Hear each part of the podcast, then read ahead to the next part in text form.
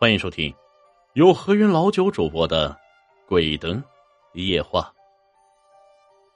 利民诊所里的黄医生已经在这个小村庄里工作了多年，今晚轮到黄医生他独自在诊所里值夜班。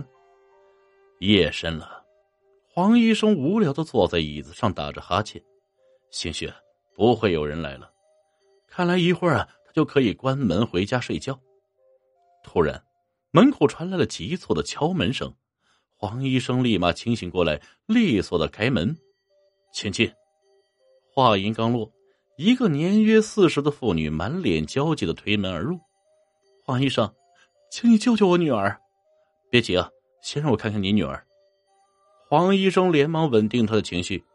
哎，我女儿还在家里，家就离这儿不远。黄医生，你行行好，和我去一趟吧。这妇女哀求道。黄医生医者从医啊，自然是救死扶伤为先，赶紧收拾医药箱，拿好急救药品，就让妇女带路，匆匆赶了过去。路上，这黄医生觉得周围环境这有些眼熟，但是事态紧急，忙着赶路，也就没有在意，匆匆而过。黄医生跟着妇女来到他家，妇女拿出钥匙开了门，连忙将黄医生请进去。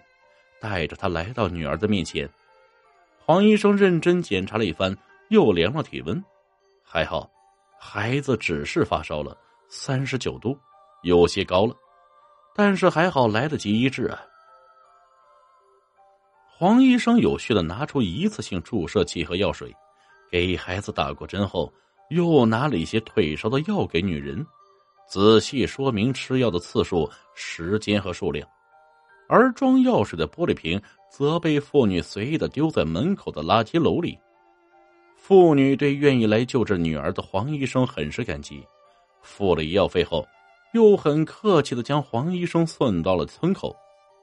走出村子几步，黄医生回头往村子口看了一眼，发现妇女已经不在。他在心里感叹呀：“这个妇人走的可真快，他一眨眼就回去了。可能啊。”是牵挂家里的孩子。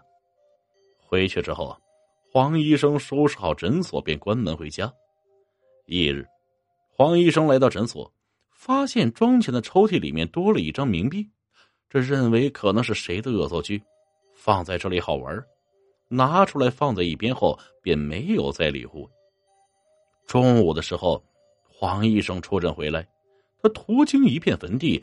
环顾四周的环境，觉得有些眼熟，他不免停下脚步，又认真的环视了一圈突然，他打了个寒战，这不就是昨天晚上经过的地方吗？他壮着胆子走进这一片坟地，走着走着，他猛然瞥见一座坟头边上有一些玻璃碎片，走近仔细一看，他心里顿时发了毛，这不就是他昨晚用过的药水瓶子吗？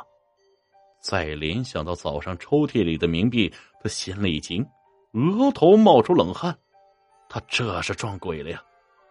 突然，他看见昨晚的妇女在坟头上看着他笑，黄医生吓得撒腿就跑。后来，诊所里的同事拿到了那座坟的死者照片给他看，照片上确实是那天晚上的妇女。